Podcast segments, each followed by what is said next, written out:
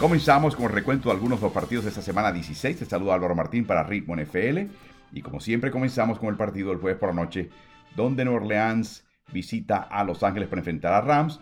Ese juego lo ganó Los Ángeles 30 por 22 y Nueva Orleans cae a 7 y 8, los Rams 8 y 7. En términos de los Santos, para 2024, Nueva Orleans tiene la mayor cantidad de salario que purgar para poder caer debajo del tope salarial. Un total de 90 millones de dólares de ajustes.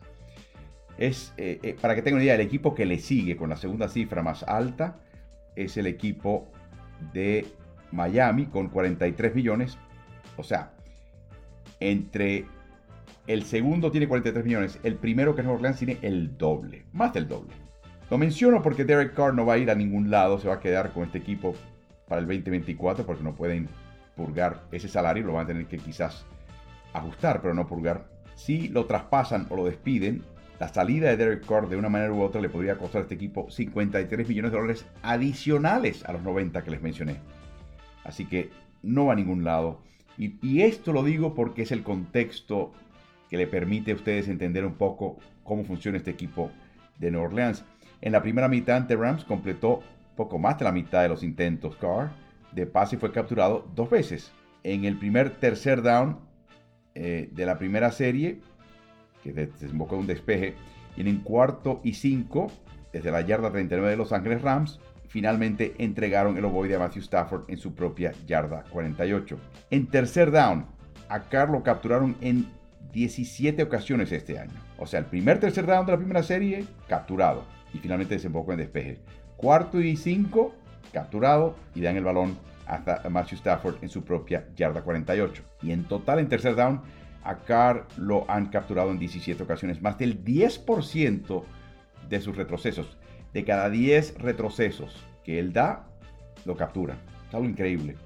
En la segunda mitad entra en ritmo, típico de Carr. A Carr nunca se le puede descartar.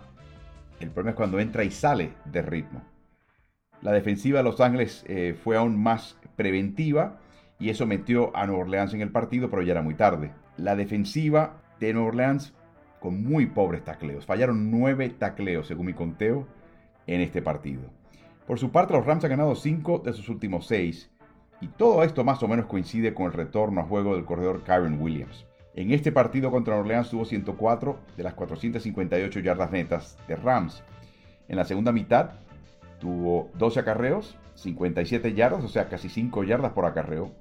Y aun cuando la ofensiva de pases promedió casi eh, un primer down por jugada, o sea, lo de Matthew Stafford es increíble. Este equipo insiste, y Sean McVay insiste en el juego de acarreos, eh, y no solo para liquidar el partido. Es algo muy interesante de McVay. Eh, lo hace en parte por el personal que tiene, pero yo creo que verdaderamente ha cambiado un poquito su parecer al respecto. Eh, ¿Qué tal Pucanacua? 11 pases enviados en su dirección, 9 recibidos, 164 yardas y un touchdown. No es uno de los mejores alas abiertas novatos de la NFL, es uno de los mejores alas abiertas de la NFL y punto. Los bloqueos de Pucanacua son extraordinariamente valiosos. ¿Y qué tal Matthew Stafford?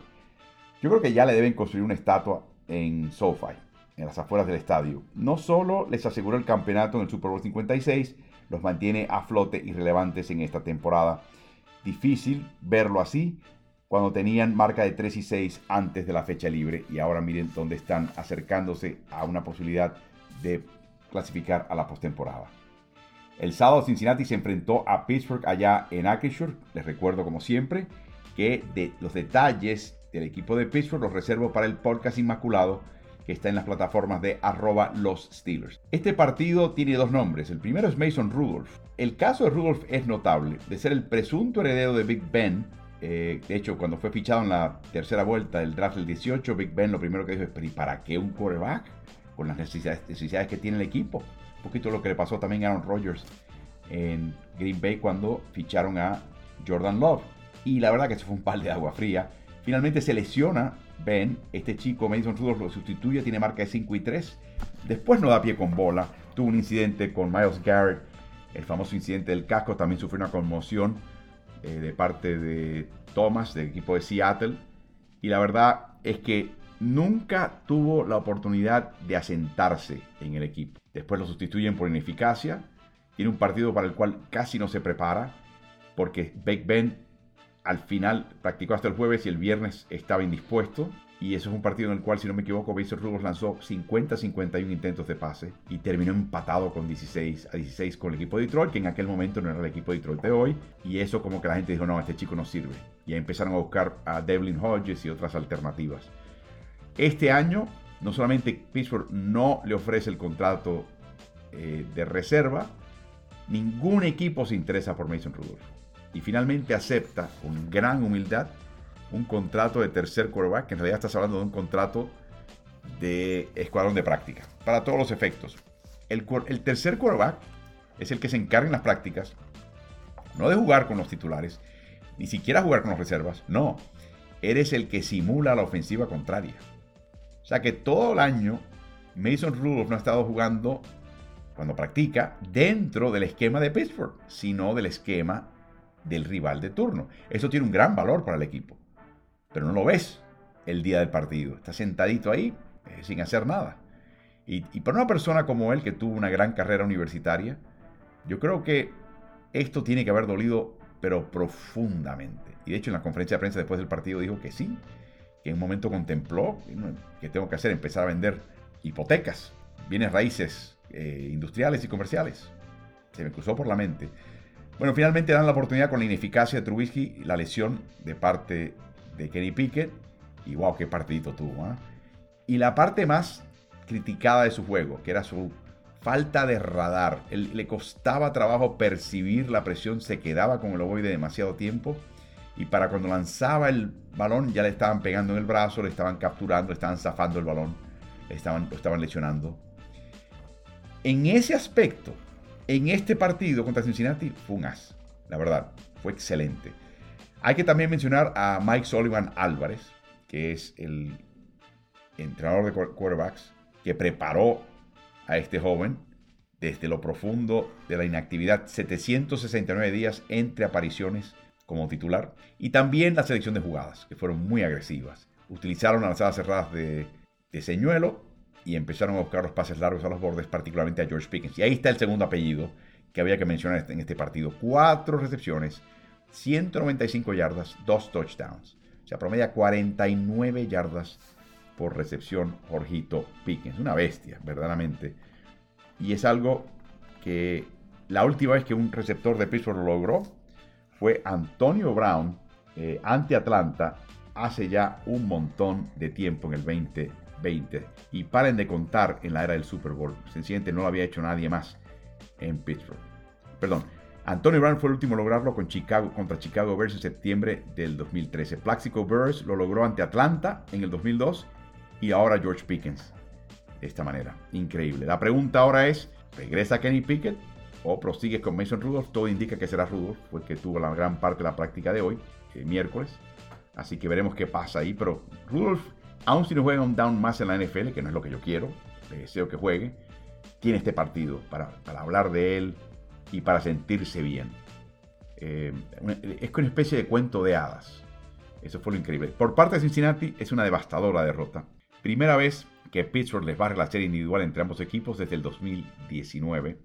Terminan con marca de 0 y 5 hasta ahora en la AFC Norte con un partido al pendiente contra el equipo de Cleveland.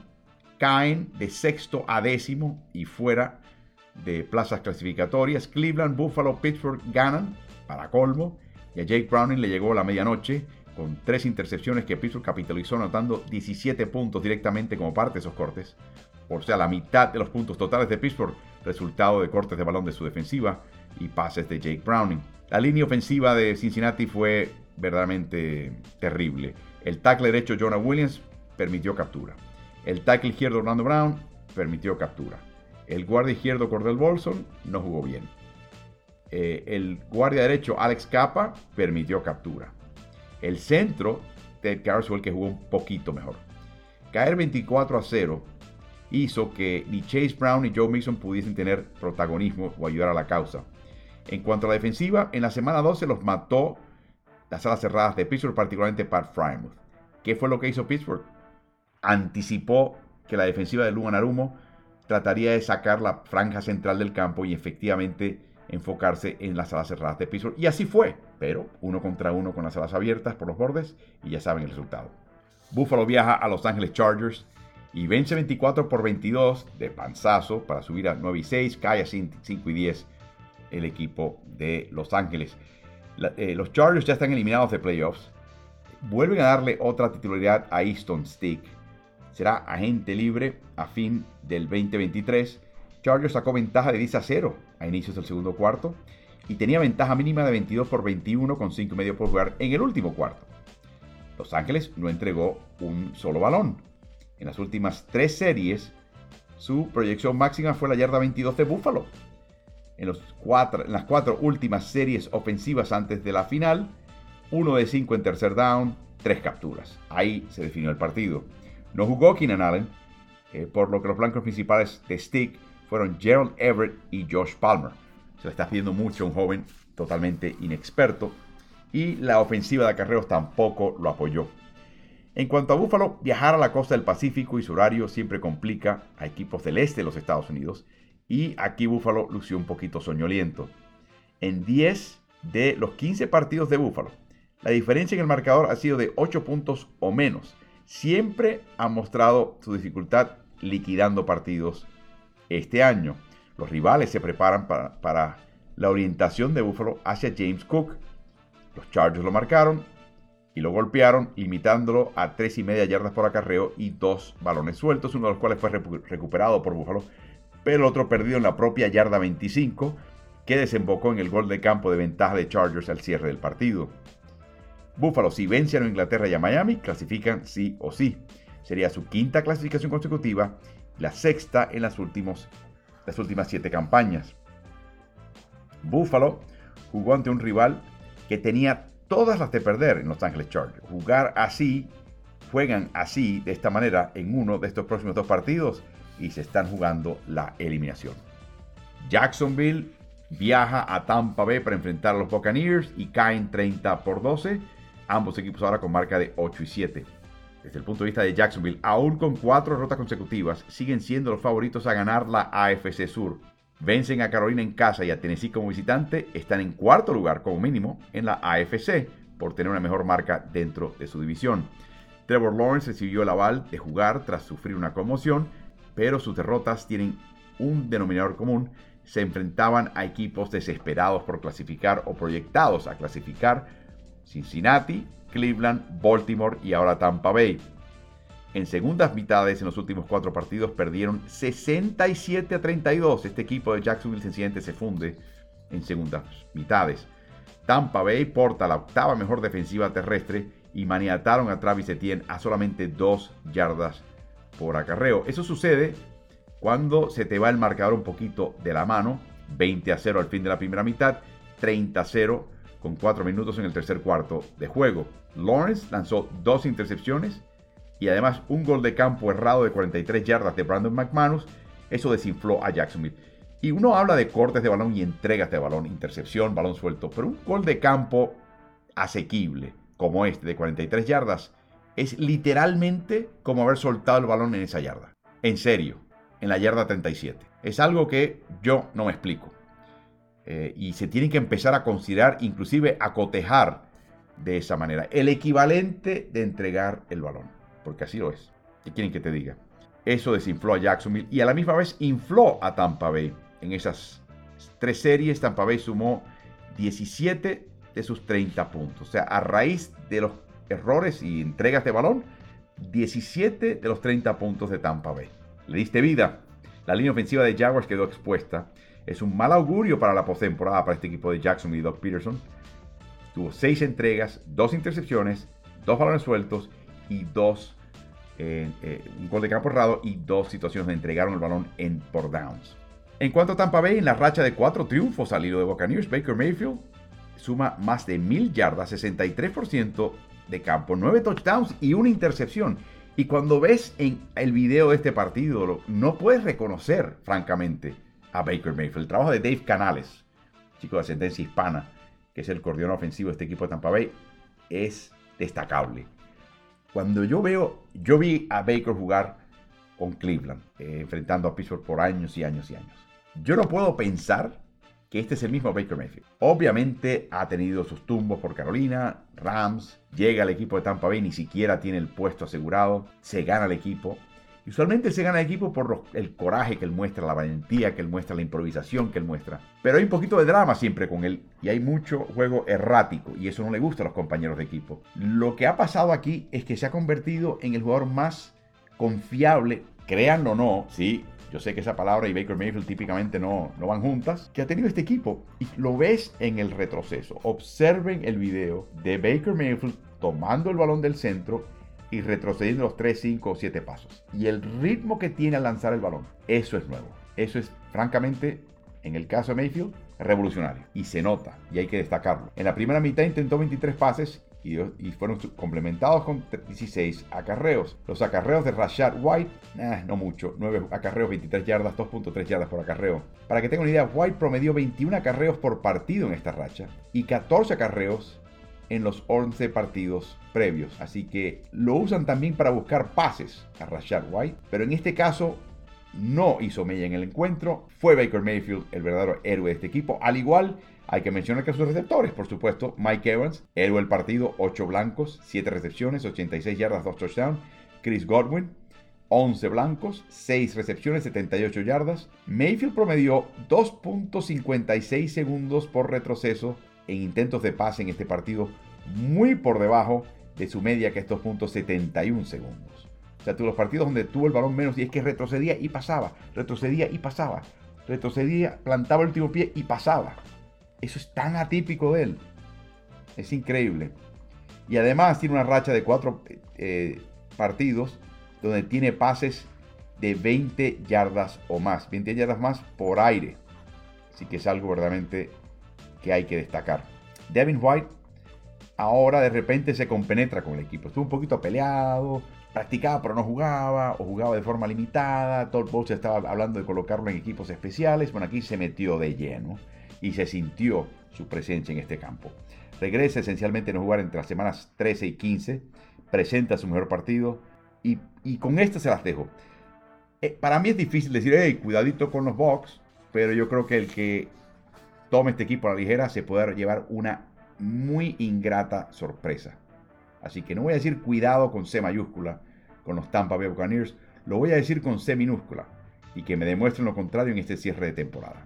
Indianapolis, después de un enorme triunfo contra Pittsburgh, viaja a Atlanta y por un huevo pierde 29 por 10, cae a 8 y 7. El equipo de Indianapolis se complica la vida en la AFC y Atlanta asciende a 7 y 8.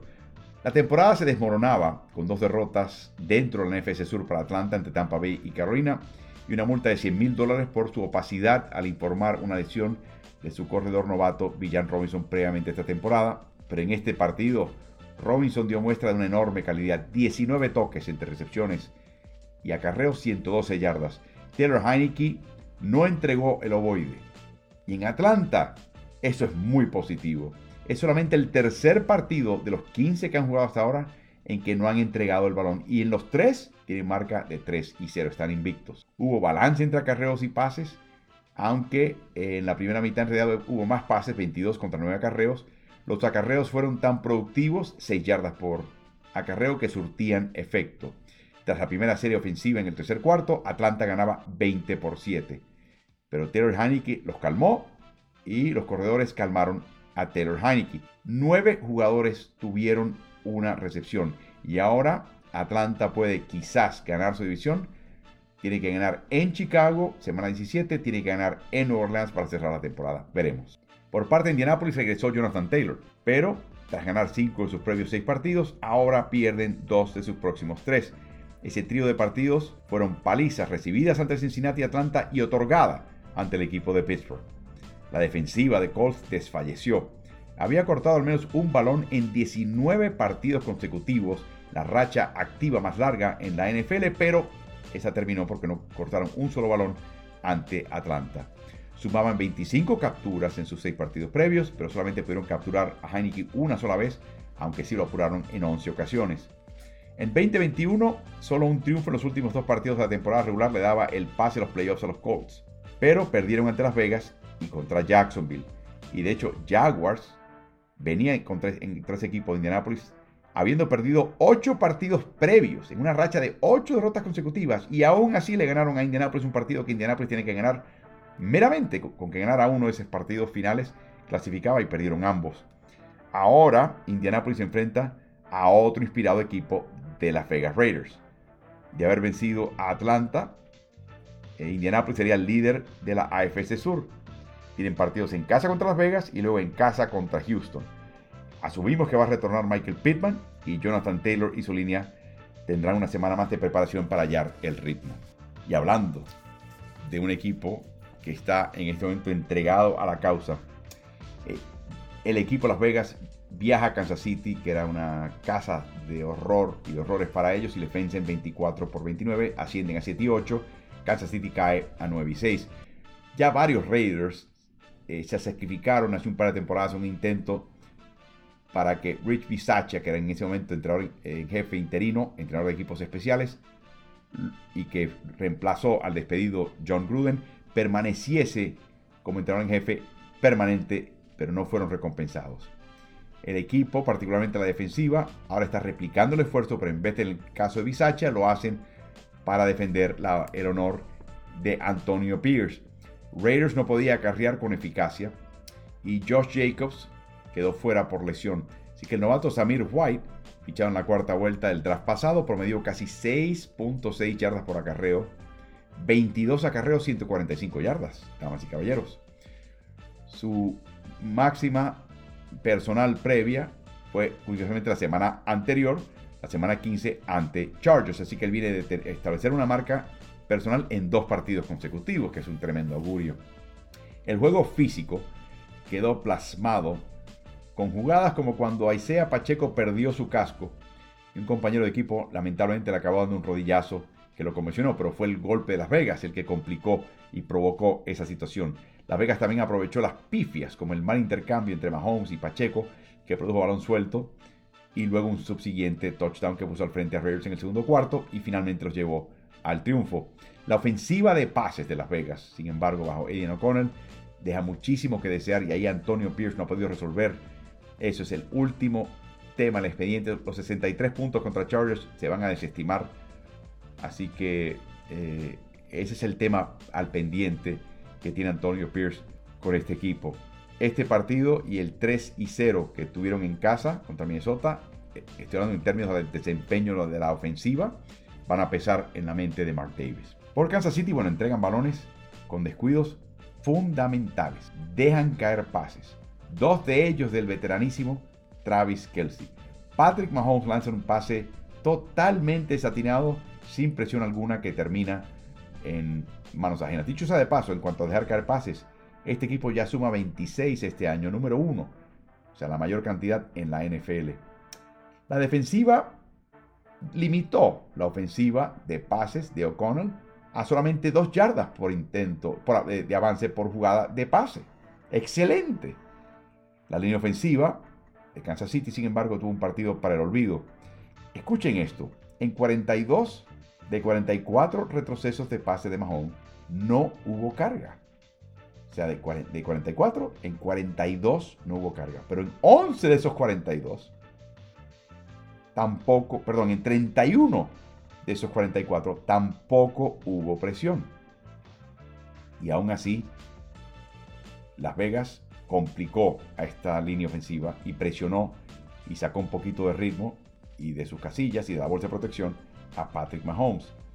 El problema fundamental que tiene para mí este equipo de Kansas City, tiene varios, pero hay uno que es que sencillamente no hay un WR3, no hay un ala abierta tercero que verdaderamente complique y obligue a la defensiva contraria a planificar cómo frenarlo. Tienen a Travis Kelsey, tienen a Rashi Rice, que para mí todavía no está pulido, pero tiene una gran promesa, y ahí te quedaste. Y creo que la defensiva contraria no respeta el tercer receptor cuando está en el campo, o un segundo a la cerrada, y lo que hacen es mover la cobertura para neutralizar a Kelsey y a Rice. Y ahí está el detalle.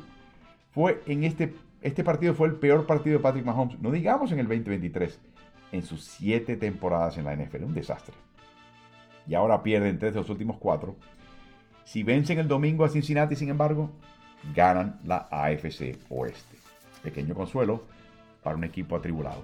Seattle Seahawks viajó a Tennessee ya habiéndole eh, ganado a Filadelfia de forma dramática con Drew pero esta vez de vuelta ya con Gino Smith, que todavía está un poquito tocado con esa lesión en el aductor. El primero de diciembre, el entrenador en jefe Pete Carroll se sentó con un equipo que tenía marca de 6 y 6 y les dijo que ustedes van a clasificar a playoffs. No solamente eso, ustedes van a hacer ruido. Le hace, van a ganar partidos una vez entren a playoffs. Bueno, días después, pierden ante San Francisco tras una primera mitad reñida, pero este equipo no perdió la fe ni dejó de confiar en la visión de su entrenador en jefe Pete Carroll.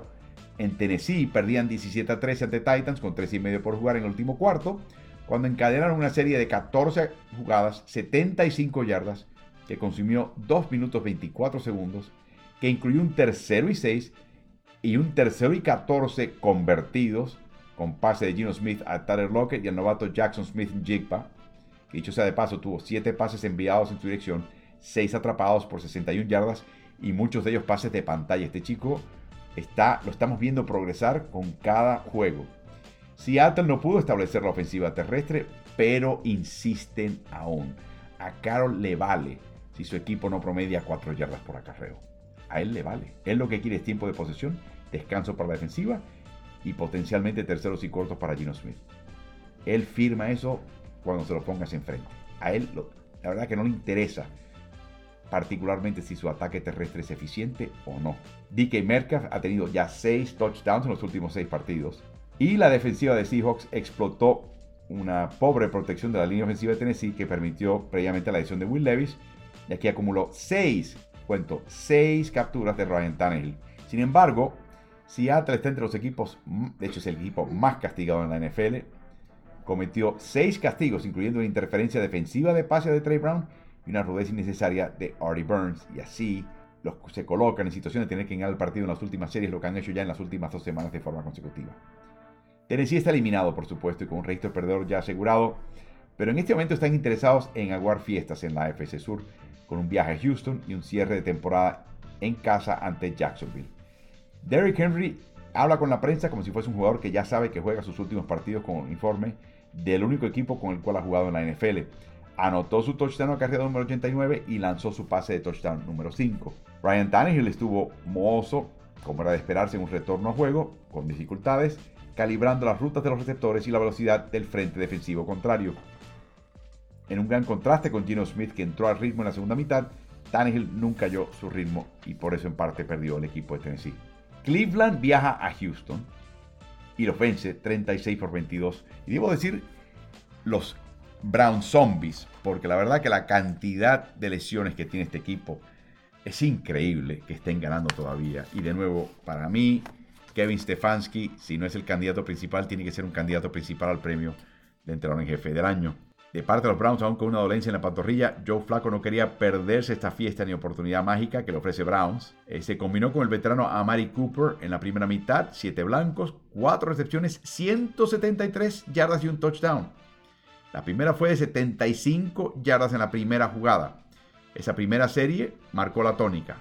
Tuvo un pase en la primera jugada también de 53 yardas a Mari Cooper, que sobrevoló la línea de golpeo por 45 yardas, que es el pase más largo de toda la temporada por un quarterback de Cleveland. Es increíble. Ya han habido cuatro. Cooper se une a Terrell Owens como los únicos alas abiertas en rendir partidos con 200 o más yardas recibidas con tres franquicias distintas, en el caso de Amari con Oakland Raiders, Dallas Cowboys y Cleveland Browns. Y también Amari se convierte en el primer jugador de Browns en tener temporadas consecutivas con mil yardas o más recibidas y acumuladas. Sí preocupa que no puedan acarrear, pero con dos tackles titulares reemplazando a Baluartes, pero confían en Flaco y tratan los cuarto downs ante la lesión de Dustin Hopkins y los isquiotibiales como si fuera una tercera oportunidad más. De hecho, convirtieron 4 de 6 y fue todo en la segunda mitad ante la baja de Hopkins. Cuarto y 8, pase 13 yardas. Cuarto y 5, pase 7 yardas, convertido. Cuarto y 5, un castigo en primer down. Castigo al contrario, un primer down.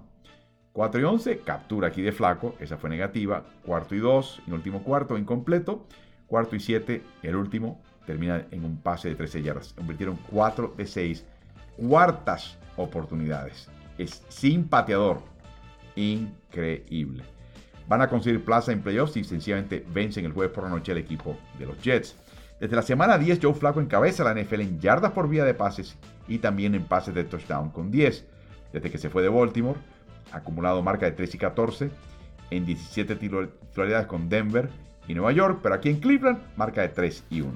Por parte de Houston, Case Keenum tiene pesadillas esta semana, tras dos capturas y cuatro golpes propinados por Sadarius Smith. No jugó ni CJ Stroud, ni Will Anderson, ni el apoyador Blake Cashman. Al menos Derek Stingley interceptó a Joe Flacco, su quinta intercepción, todas en los últimos ocho partidos. Joe Flacco sufrió solamente una captura y le toca a Houston a jugar en casa contra Tennessee y en Indianapolis, que ya perdieron ante los Colts en casa en la semana 2, así que tienen que ganar ese partido sí o sí. Detroit Lions viaja a Minnesota, enfrenta a Vikings y les gana con, marcador final de 30 por 24. Detroit asciende a 11 y 4 y se coloca en la cima de la NFC.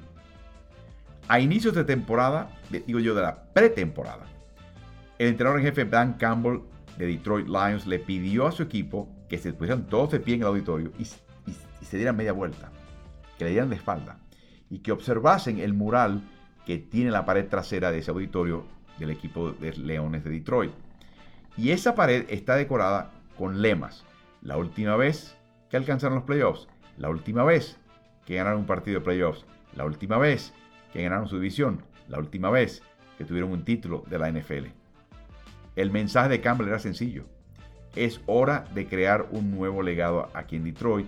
Y ustedes, le hacen los jugadores de Detroit del día de hoy, serán los responsables de alterar y cambiar ese mural, de tener que volver a pintar ese mural con una nueva, un nuevo logro este año.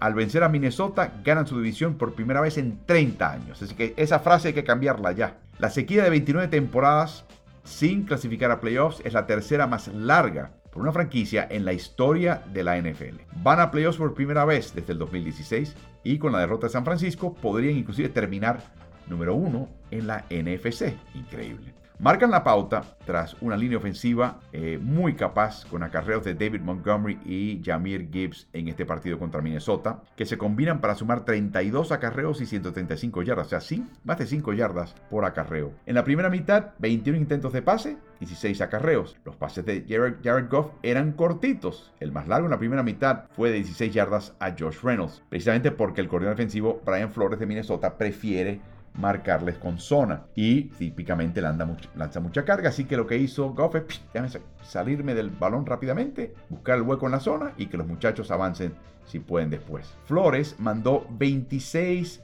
cargas, pero Goff sintió presión en solamente 11 de esas 26 eh, cargas en todo el partido. Aún con todo esto, Minnesota pasó al frente 21 a 17 a inicios de la segunda mitad, cuando Goff y la línea ofensiva sofocan a Minnesota con no una, pero dos series largas. La primera, 13 jugadas, 75 yardas, 7 minutos 18 segundos.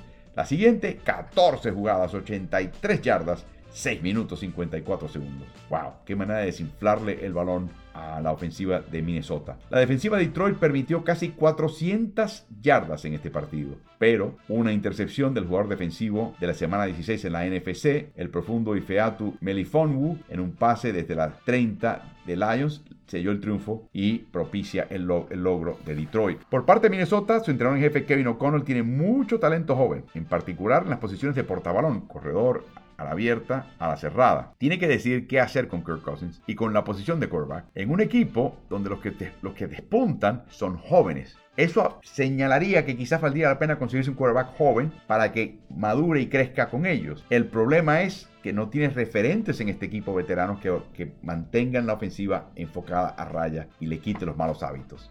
Ese es Kirk Cousins. Esa es la disyuntiva del gerente general Cuesi Adolfo Mensa que tiene que eh, tener en mente qué va a ser y va a ser muy interesante. Yo creo que va a traer de, vuelta a Cousins. La pregunta es que Cousins va a querer un contrato largo y es posible que Minnesota no lo quiera así. Inclusive en el draft consiga el futuro reemplazo de Kirk Cousins. Así que vamos a ver si esta decisión facilita o complica la reconstrucción en Minnesota. Dallas pierde en Buffalo y continúa su viaje por la AFC Este para aterrizar en Miami, donde finalmente perdieron 22 por 20 otro partido cerrado. Miami asciende a 11 y 4, Dallas cae a 10 y 5.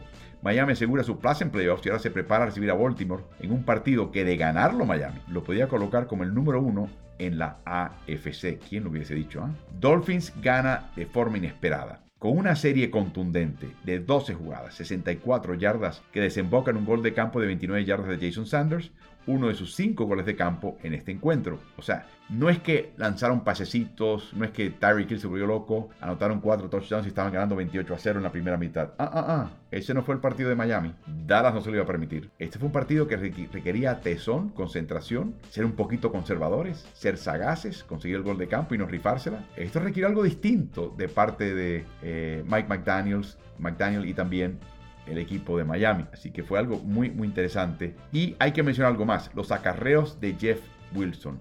Uno de 8 yardas, otra de 6 yardas en esa última serie. Básicamente dejaron el balón en la yarda 11 de alas para que luego llegara Sanders a conseguir su gol de campo definitorio. Andrew Van Ginkel, me encanta pronunciar ese nombre. Andrew Van Ginkel hostigó a Dak Prescott y la línea ofensiva de Dallas. Cuatro golpes de quarterback, un taque más allá de la línea de golpeo, siete tackles en total y además un pase desviado. En cuanto a Dallas, bueno, por primera vez en dos temporadas, Dallas pierde dos partidos consecutivos. Si hay tristeza y desilusión en las filas de los Cowboys, por un momento les repito el dato. Dos temporadas hasta ahora sin haber perdido partidos consecutivos. Eso es increíble. Ya quisieran muchos equipos en la NFL tener ese tipo de calidad. De hecho, eh, lo que sí preocupa a Dallas es que el último equipo que perdió partidos consecutivos en una temporada en la cual alcanzaron y ganaron el Super Bowl fue en el 2018, el equipo de Inglaterra con un tal Tommy Brady en los controles. La defensiva de Dallas no pudo frenar en esa última serie ofensiva a la de los Dolphins. ¿Pero por qué? Bueno, Jonathan Hankins, tackle defensivo, fuera todo el partido.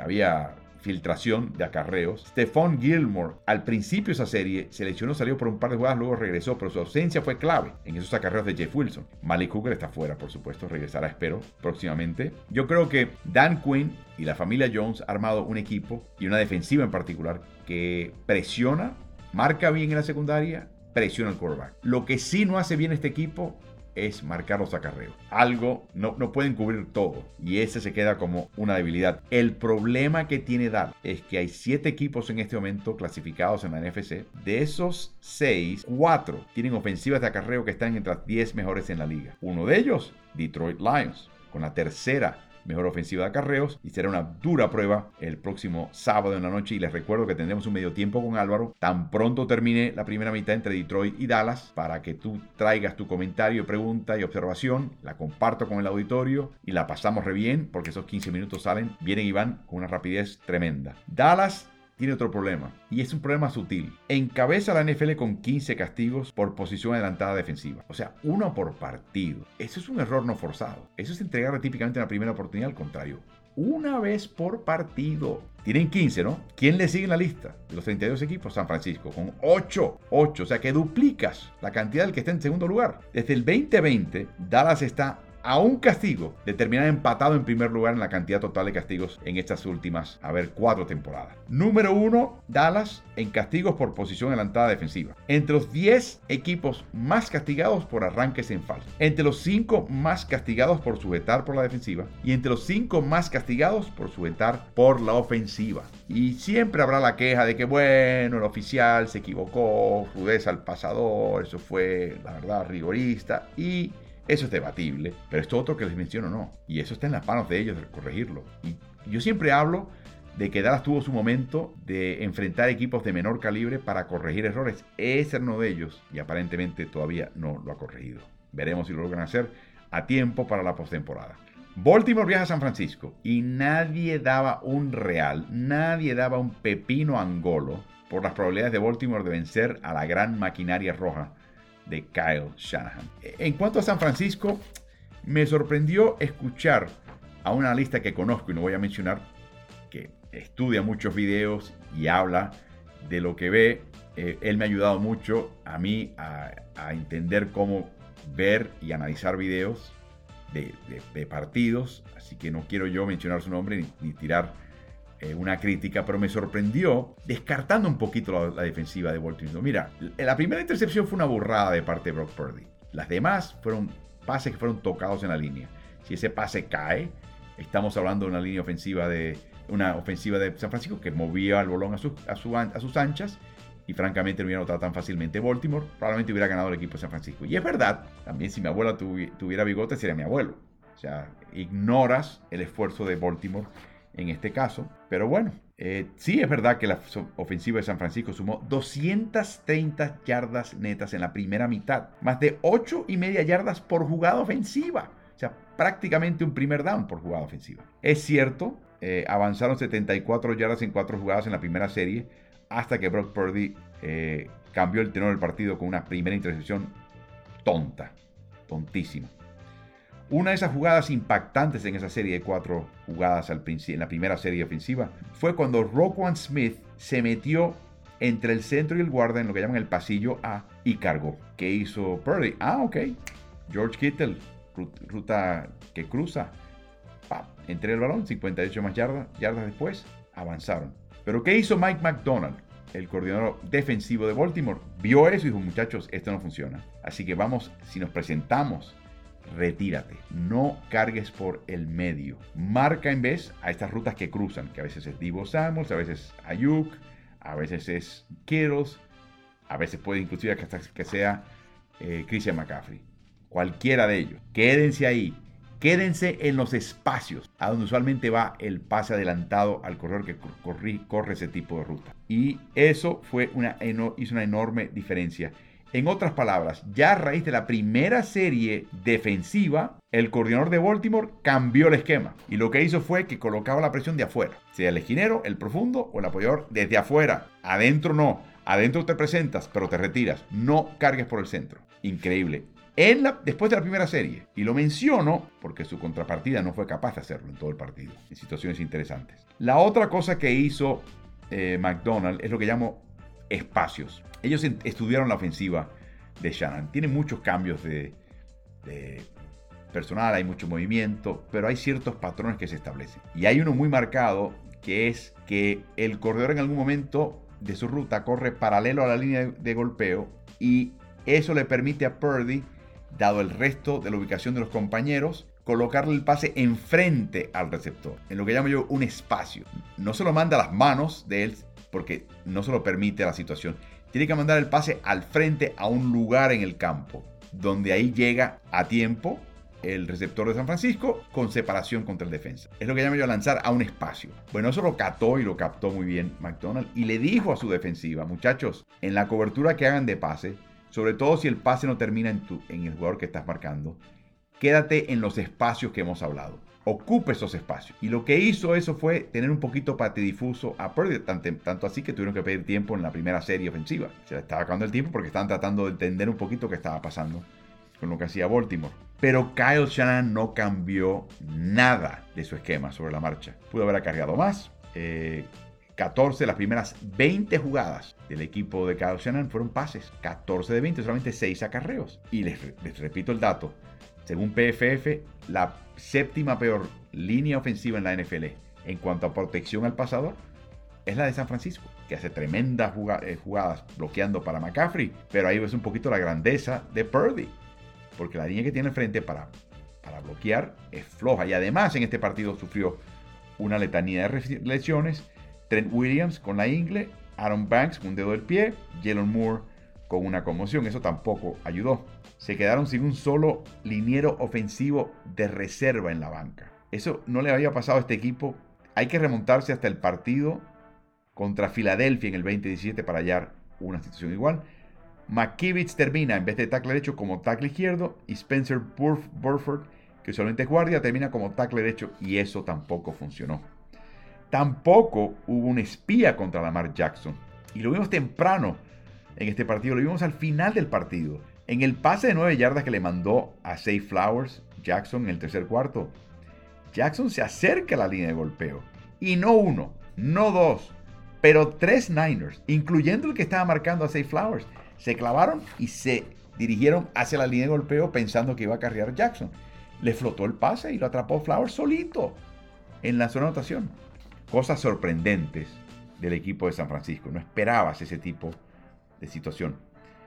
Y hay que, por supuesto, hablar del el equipo de Baltimore porque fue oportunista, 17 de los 33 puntos, viniendo como resultado directo de cortes de balón. La defensiva, eh, coordenada por Mike McDonald, demostró que era la mejor en la NFL. Lo es en cuanto a puntos permitidos, 16 por partido. Lo es en cuanto a capturas, número 1 con 54.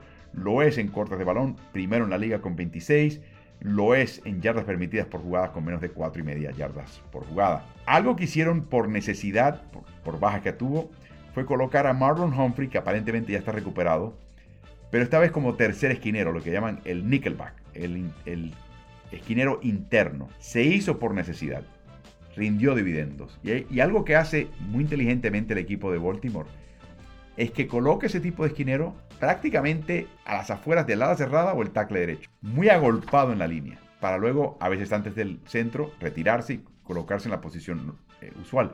El a contrario no sabe si viene de carga o no, y lo pone a pensar y lo distrae. Y Humphries jugó muy bien. Lamar Jackson, por último, es el tipo de jugador que es tan físicamente capaz, brazo, piernas extraordinarias, gran instinto. Él puede lograr mucho en un campo de fútbol americano. Lo que le ha costado trabajo entender hasta recientemente en su carrera es cuándo, dónde y por qué desenvainar el arma de sus piernas o el arma de su brazo. En este partido, Lamar Jackson mostró un enorme dominio y, hacía falta para vencer a, un equipo del calibre de San Francisco. Les doy un ejemplo. El pase que le mandó en la parte izquierda, la esquina izquierda de la zona anotación a Nelson Aguilar es una muestra de lo que digo. No había jugada. Había que comprar tiempo. San Francisco no asignó un espía. No presionaron a Jackson, que se movió primero a la derecha, después hacia la izquierda, comprando tiempo, comprando tiempo. Finalmente, Nelson Aguilar, que entró por el poste derecho, se da cuenta y corre hacia su izquierda. Y cuando vio justo la separación necesaria, ¡pap! le mandó el pase, touchdown. No fue una mala jugada defensiva de San Francisco, aunque así luzca es que nadie, ninguna defensiva puede aguantar 3, 4, 5, 6 segundos, 8 segundos a una defensiva, a una ofensiva del calibre de este equipo de Baltimore. Les recuerdo que el sábado, el domingo, tendremos medio tiempo con Álvaro, que es el Instagram Live por la cuenta de Ritmo NFL. Sigue esa cuenta para ya estar siempre al pendiente y ahí puedes traer tu pregunta, comentario, sugerencia. Tan pronto termina la primera mitad, ahí nos enchufamos. La primera persona que llega le envío un saludo especial. Más importante aún, compartimos impresiones, comentarios y preguntas. También les recuerdo que tenemos el podcast de Ritmo NFL. Está Spotify, está en tu plataforma favorita porque estamos en todas. También el canal de Ritmo NBA-NFL que está en YouTube. Si no lo has hecho, pasa por ahí, suscríbete, oprime el botón de la campana que son las notificaciones y cada vez que hay un video nuevo, ¡pim! escucharás el sonido de que hay algo nuevo en ese canal para no perdértelo. Y por último, hay un newsletter de ritmo NFL para conseguirla gratis. Te llega una vez por semana, es un correo electrónico, tres temas al grano, interesantes datos. Siempre vas a ver, aprender algo en la NFL.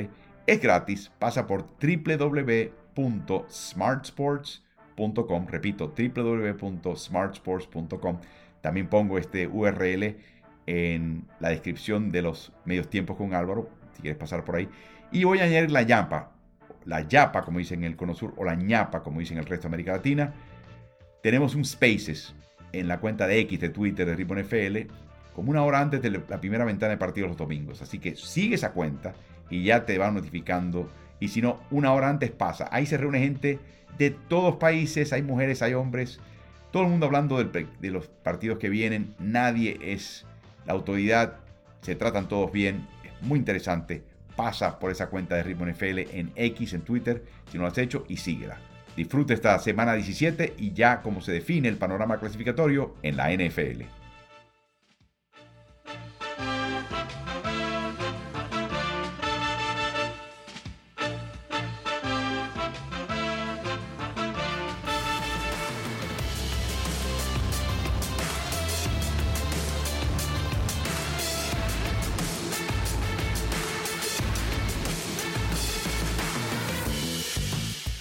Si te gusta el contenido de nuestro podcast, te pido que te suscribas y nos des buenas calificaciones. Eso nos ayudará a su mejor difusión. y corre la voz, porque Ritmo NFL es el nuevo canal multiplataforma digital de información y opinión de quien les habla Álvaro Martín. Lo puedes hallar en Twitter, Instagram, Facebook y YouTube. Búscanos siempre como Ritmo NFL.